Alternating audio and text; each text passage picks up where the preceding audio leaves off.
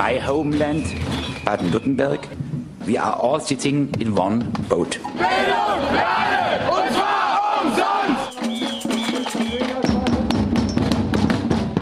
Wir werden uns in der gesamten Region mit den Mitteln des gewaltfreien Widerstandes zur Wehr setzen.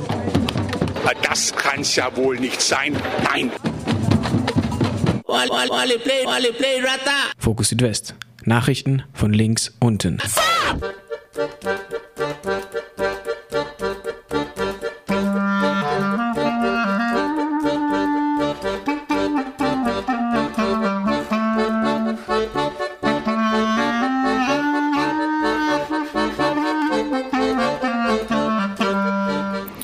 und herzlich willkommen zu Fokus Südwest am 1. Oktober 2015. Heute aus Freiburg von Radio Dreikland im Studio ist die Maike. Unsere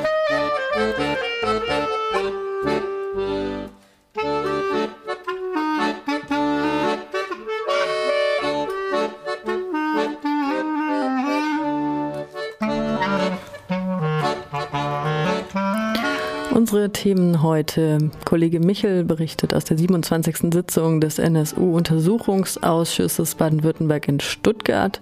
Außerdem fünf Jahre Schwarzer Donnerstag und die juristische Aufarbeitung des, der Demonstration in Stuttgart vor fünf Jahren. Ihr hört im Hintergrund die Band Balkan Balagan mit Schedele.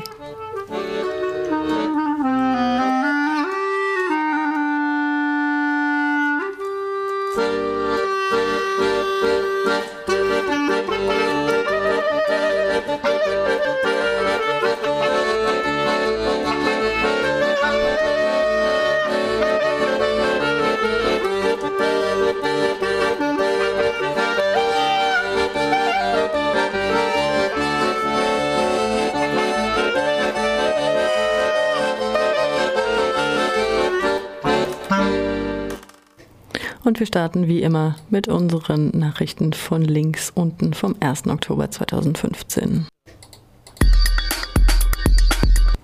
Protest in Freiburger Bea, Kritik an unsicherer Situation. Am frühen Nachmittag des gestrigen Mittwochs, den 30. September, protestierten rund 50 Flüchtlinge in der Freiburger bedarfsorientierten Erstaufnahmestelle Bea. Auf Pappschildern und Spruchbändern aus Papier richteten sie sich gegen die Ungewissheit ihrer derzeitigen Situation. Wir wollen über unsere Zukunft Bescheid wissen, war eine ihrer Forderungen. Dazu gehört für viele ganz offenbar auch eine schnelle Registrierung ihrer Asylanträge, um endlich Klarheit zu bekommen. Mehrere Schilder kritisierten auch die Praxis, den Flüchtlingen jegliche Geldleistungen zu versagen. Dies verstoße gegen die menschliche Würde. Mehrfach hat das No-Lager-Bündnis auf alle diese allen Anscheinen nach rechtswidrige Praxis hingewiesen. Ein gerichtliches Urteil steht allerdings noch aus. Ferner kritisierten die Teilnehmenden im Anschluss auch die Zustände der Essensausgabe. Nach Angaben von afrikanischen Flüchtlingen gäbe es hier eine rassistische Praxis, die die einen benachteiligt und die anderen bevorzugt. Einige der Protestierenden befinden sich nach eigenen Angaben sogar seit dem Mittwochmorgen in Hungerstreik. Als die Freiburger Polizei antraf, zerstreute sich die Demonstration innerhalb der BIA schnell, wohl aus Angst vor der Polizei.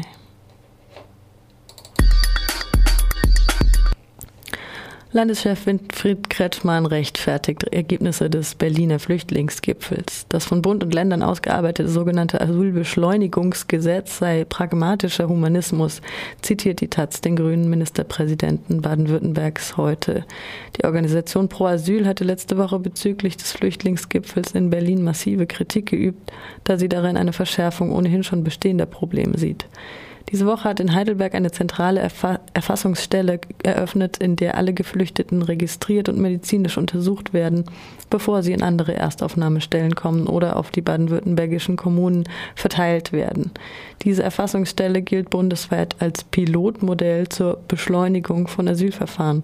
Nach Angaben von Pro Asyl sollen Asylsuchende so erst einmal mit einer sogenannten Bescheinigung über die Meldung als Asylsuchender Bümer abgespeist werden, diese monatelang in der Warteschleife fahren lässt, statt sofort einen Asylantrag stellen zu können. Kretschmann hatte vor einigen Wochen Kritik aus der eigenen Partei geerntet, nachdem er sich für die verstärkte Ausgabe von Sachleistungen an Flüchtlinge und die Anerkennung weiterer sogenannter sichere Herkunftsländer Länder aussprach. Angesichts der Herausforderung für alle zitiert die Taz den grünen Landeschef dazu, gingen Kompromisse vor Parteiprofilierung. Anstieg rechter Straftaten im Ländle. Eine Auswertung der Linken im Bundestag kam es im dritten Quartal 2015 zu sieben rassistisch motivierten Brandanschlägen auf Unterkünfte Asylsuchende in Baden-Württemberg. Rechte Straftaten gegen Asylunterkünfte nehmen seit dem dritten Quartal 2014 bundesweit sprunghaft zu.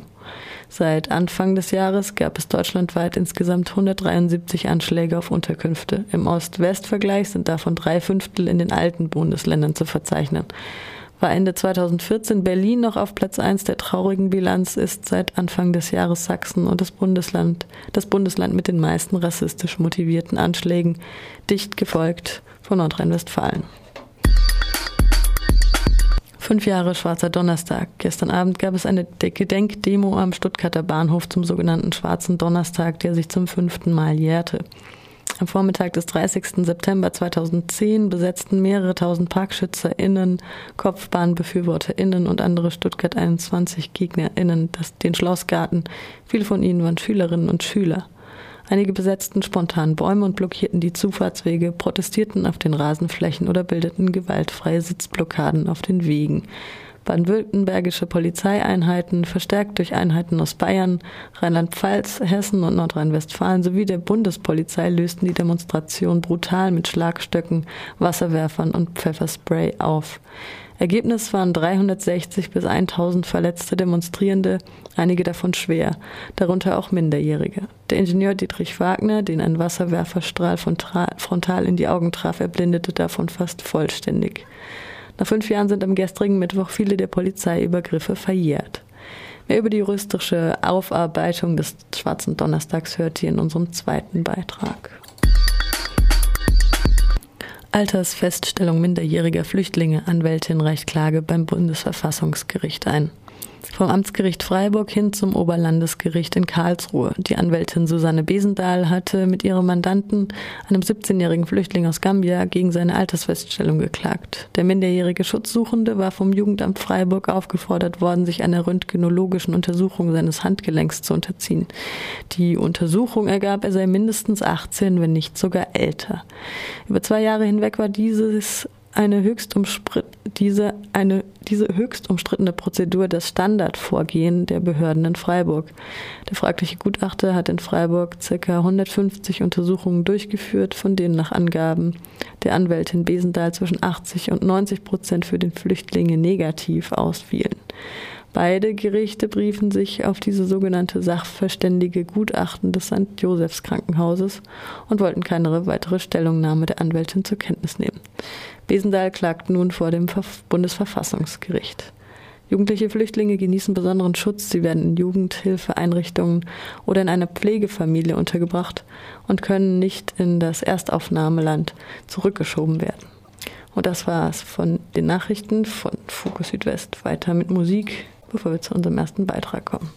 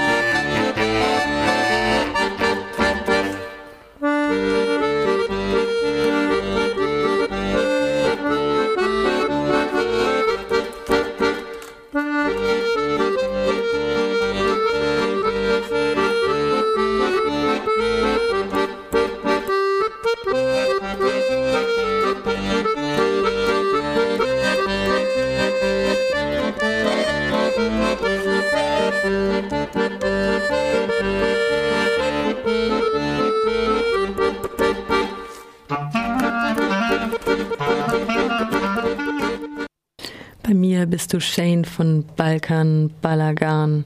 Und wir gehen zu unserem ersten Beitrag. Kollege Michel berichtet im Gespräch mit Kollegin Luca vom 27. von der 27. Sitzung des NSU-Untersuchungsausschusses in Stuttgart. Der Ausschuss läuft, dem läuft ja ein bisschen die Zeit davon. Ne? Äh, bis Mitte Dezember haben sie jetzt nochmal verlängert, äh, wollen so 14 Sitzungen noch ungefähr machen. Jetzt kommen sie mal langsam näher an die Ermordung von Michel Kiesewetter und ihrem Kollegen Martin Arnold.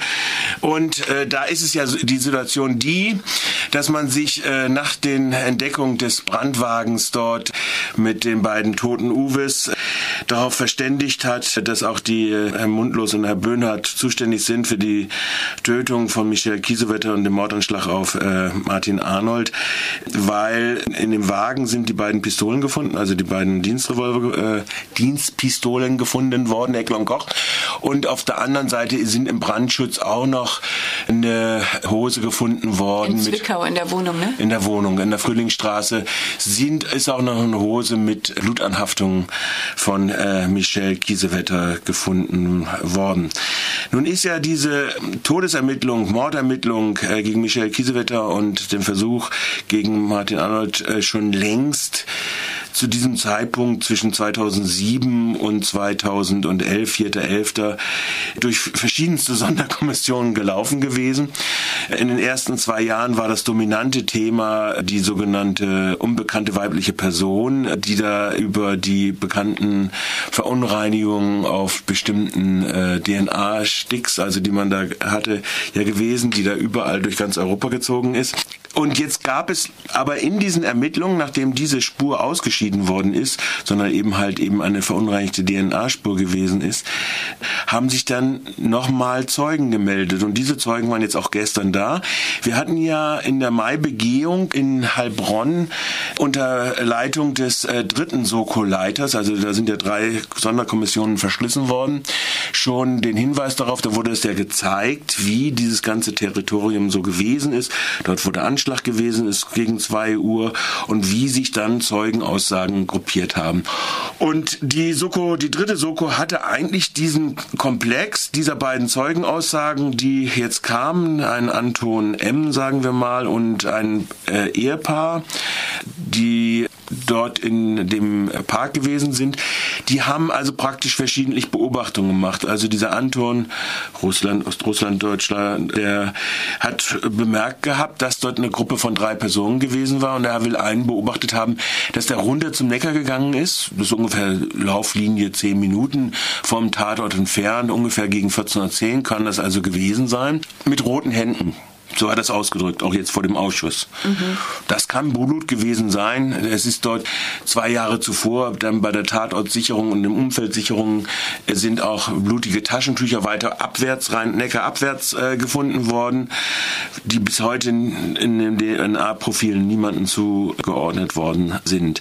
Also das war dieser eine Komplex, der jetzt nochmal aufgearbeitet worden ist, der in sich stimmig und in sich plausibel ist. Der geht hin bis hin zu diesem Amal-Vertrauens- oder Vertrauensperson des Bundeskriminalamtes, der gesagt hat, er hätte welche mit dabei, dabei äh, in äh, im PKW springen, also Mercedes springen sehen.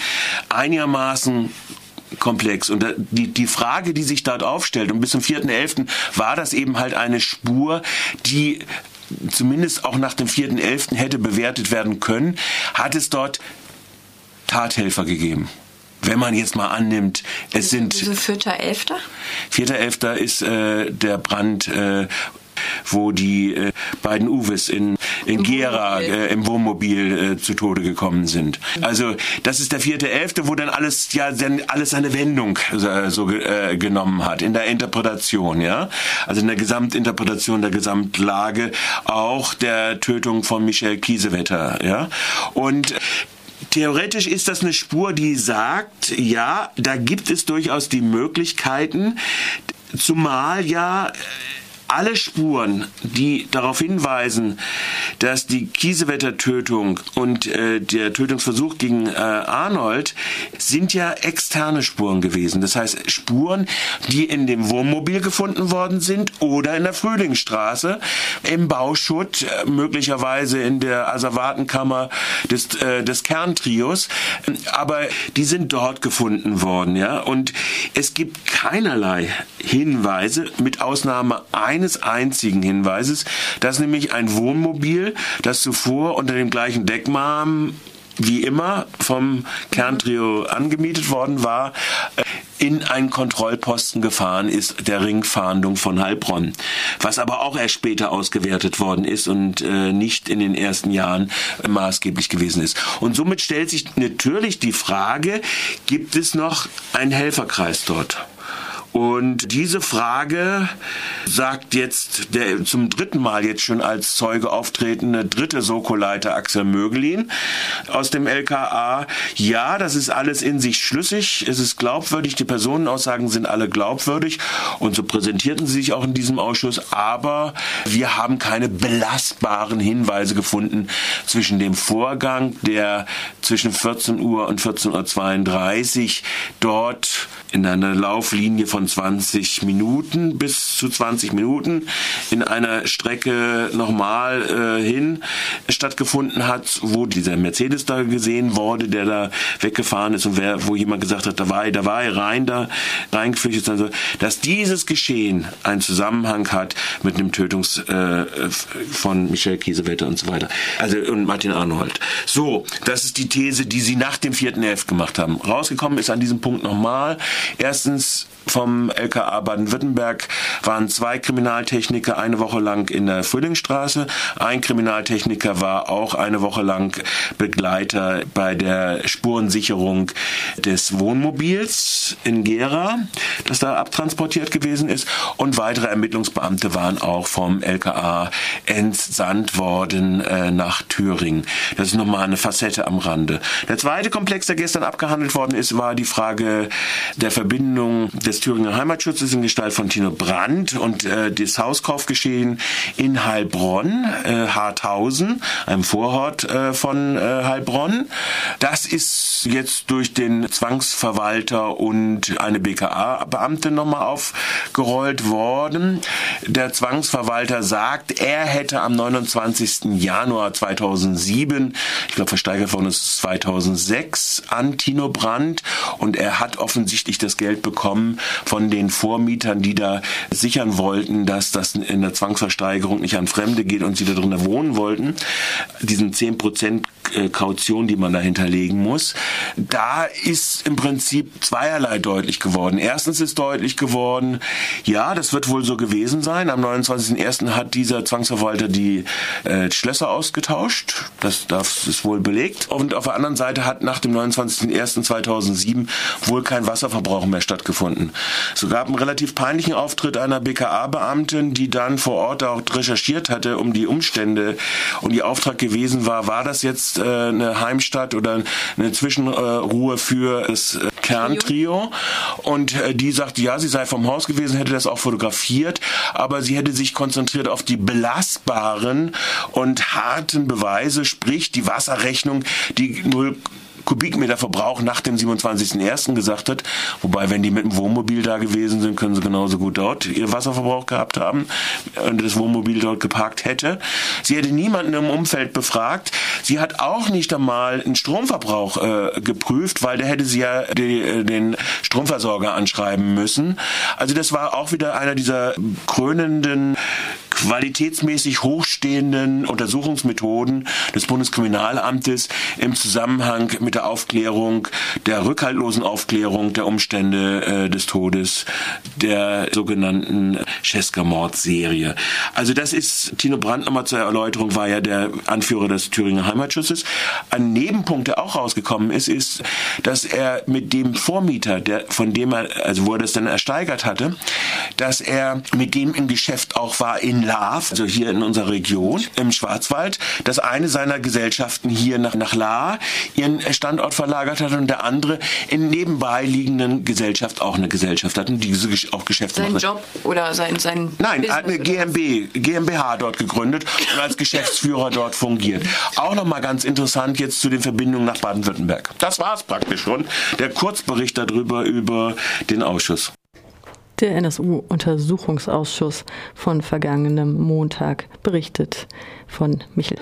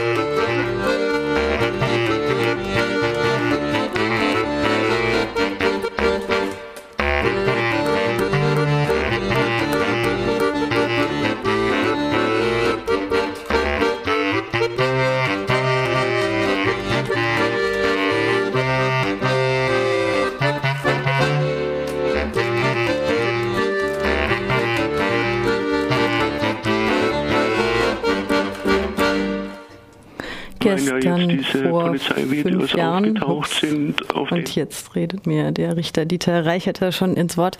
Gestern vor fünf Jahren fand der Schwarze Donnerstag, der sogenannte Schwarze Donnerstag bei Protesten gegen Stuttgart 21 statt, wo die Demonstration von vorwiegend Schülerinnen und Schülern brutalst von der Polizei aufgelöst worden ist.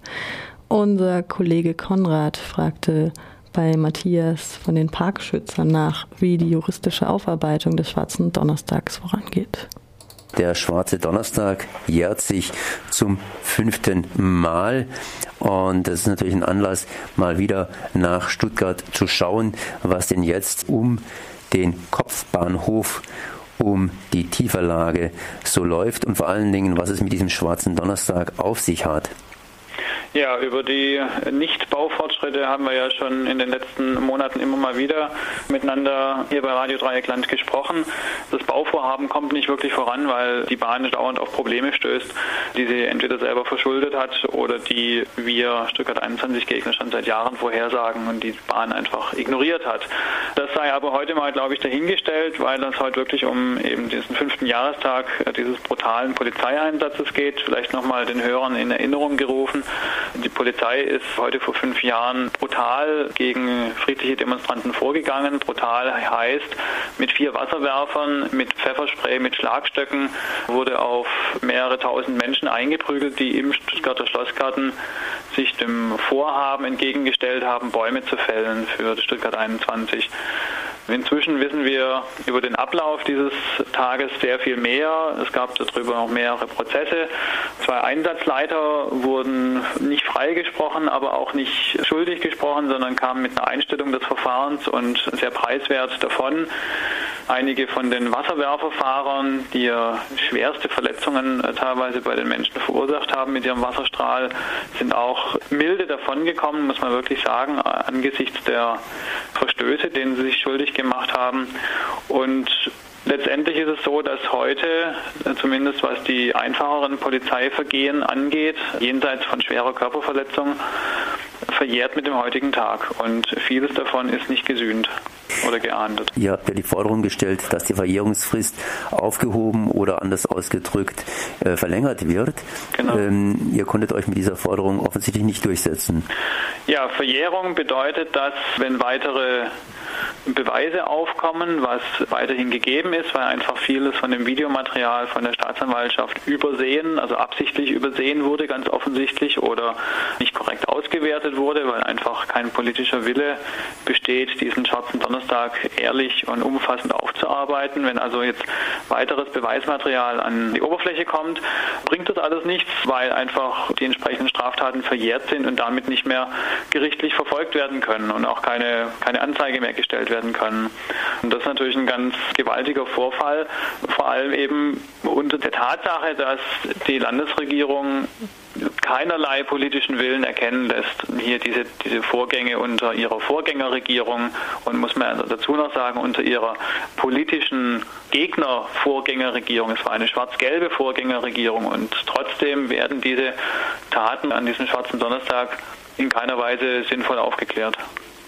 Gibt es dann irgendwie Hoffnungen, dass mit den Materialien, sagen wir mal, so lockerer umgegangen wird oder werden sie jetzt endgültig begraben nach dem Muster, recht ist sowieso nichts, wenn irgendwas Neues wieder aufkäme?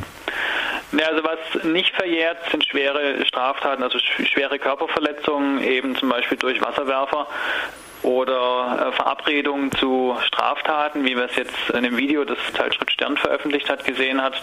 Das sind Polizeiaufnahmen, also von, von Polizeikameras aufgenommene Videos, wo man hört, wie Polizisten miteinander sich verabreden, Straftaten zu begehen. Konkret ging es da ja um Pfefferspray in den Handschuh sprühen und dann Jugendlichen ins Gesicht reiben. Das ist eine Straftat, die außerdem auch von der Dienstvorschrift der Polizei in keiner Weise erlaubt erlaubt ist. Also Pfefferspray-Einsatz gilt als Defensivmaßnahme, als, als Abwehrmaßnahme, aber nicht, um damit Leute anzugreifen. Und genau solche, solche Straftaten verjähren erst nach zehn Jahren. Das heißt also, die, die richtig schweren Dinge, da haben wir noch fünf Jahre Zeit, da das sozusagen weiter von uns aus aufzuarbeiten. Die Staatsanwaltschaft ist da weiterhin in keiner Weise proaktiv mit dabei. Anzeigen, die gestellt werden, werden verschleppt und teilweise nach Wochen und nach Monaten erstmal der Eingang bestätigt. Also hier ist auch von dieser Seite kein politischer Wille zu erkennen.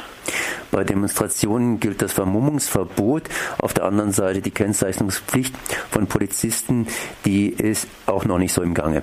Genau, also wir haben in Deutschland in sechs Bundesländern bereits die Kennzeichnungspflicht für Polizisten im Einsatz, unter anderem in Hessen. Hessen ist bekanntlich CDU regiert. Hier in Baden-Württemberg kriegt es nicht einmal die grün-rote Regierung hin, diese Kennzeichnungspflicht einzuführen. Dazu muss man aber auch sagen, besonders Kretschmann, aber auch äh, die SPD haben sich nach dem nach den Eindrücken des Schwarzen Donnerstags sind heute vor fünf Jahren sehr für eine Kennzeichnungspflicht ausgesprochen. Im Koalitionsvertrag ist die Einführung dieser Kennzeichnungspflicht versprochen. Trotzdem zögert die Landesregierung das bis heute raus. Das kann man nur mit dem Begriff versprochen, gebrochen abstempeln. Aber damit ist es ja nicht getan. Die Kennzeichnungspflicht brauchen wir dringend, um einzelne schwarze Schafe innerhalb der Polizei ausfindig machen zu können und wenn vor Ort bei Einsätzen Übergriffe passieren, was immer wieder passiert, das passiert ja nicht nur bei Stuttgart 21, auch bei anderen Demonstrationen haben wir immer wieder Übergriffe von einzelnen Polizisten auf Demonstranten, um das dann später vor Gericht auch wirklich gerichtsfest nachweisen zu können. Und diese Kennzeichnungspflicht bestünde darin, das Kürzel BW für Baden-Württemberg und dann irgendeine Ziffern- oder Zahlenkombination hinten dran zu haben wo dann über eine interne Liste nachher nachvollziehbar ist, welcher Polizist das war. Ähm, über explizite Namen redet man da nicht einmal, obwohl man natürlich auch darüber grundsätzlich nachdenken könnte, dass da Peter Müller oder Hans Meyer draufsteht, weil dann auch der Polizist nochmal einfach persönlicher wäre. Ja, dann weiß man, hier steht der Herr Meyer und der schlägt zu. Und ein zweiter Punkt, den wir auch fordern, auch schon seit Jahren fordern, ist die Einstellung des Rahmenbefehls. Oder in diesem Rahmenbefehl steht drin, dass Stuttgart 21 Gegner überwacht werden dürfen und sollen sogar, dass also alle möglichen Ämter und Ministerien Erkenntnisse zusammentragen sollen über unsere Bürgerbewegung, über eine sehr friedliche Bürgerbewegung, die keinerlei Anlass dazu gibt, staatlich überwacht zu werden. Trotzdem tut die grün-rote Landesregierung dies. Das entspricht auch in keiner Weise den eigentlichen Grundsätzen, die die Grünen früher mal vor sich hergetragen haben. Offensichtlich vergessen die Grünen sowas komplett. Auch die SPD scheint da weit entfernt zu sein von Bürgernähe. Und dieser Rahmenbefehl, den es also schon seit Jahren gibt, jetzt inzwischen in der dritten Auflage, ermöglicht es und verpflichtet sogar, das muss man dazu sagen, es verpflichtet die Ämter und die Ministerien gegen uns zu ermitteln, uns hinterher zu spionieren. Wir haben verdeckte Ermittler auf den Demonstrationen und das kann und darf so nicht sein. Eine friedliche Bürgerbewegung darf nicht vom Staat überwacht werden. Dieser Rahmenbefehl muss von der grün-roten Landesregierung zurückgenommen werden. Matthias von Hermann war das im Gespräch mit Kollege Konrad zu fünf Jahren schwarzem Donnerstag und der juristischen Aufarbeitung. Und das war es auch schon wieder von Fokus Südwest am 1. Oktober 2015 hier von Radio Dreieckland in Freiburg. Im Studio war die Maike und die sagt Tschüss.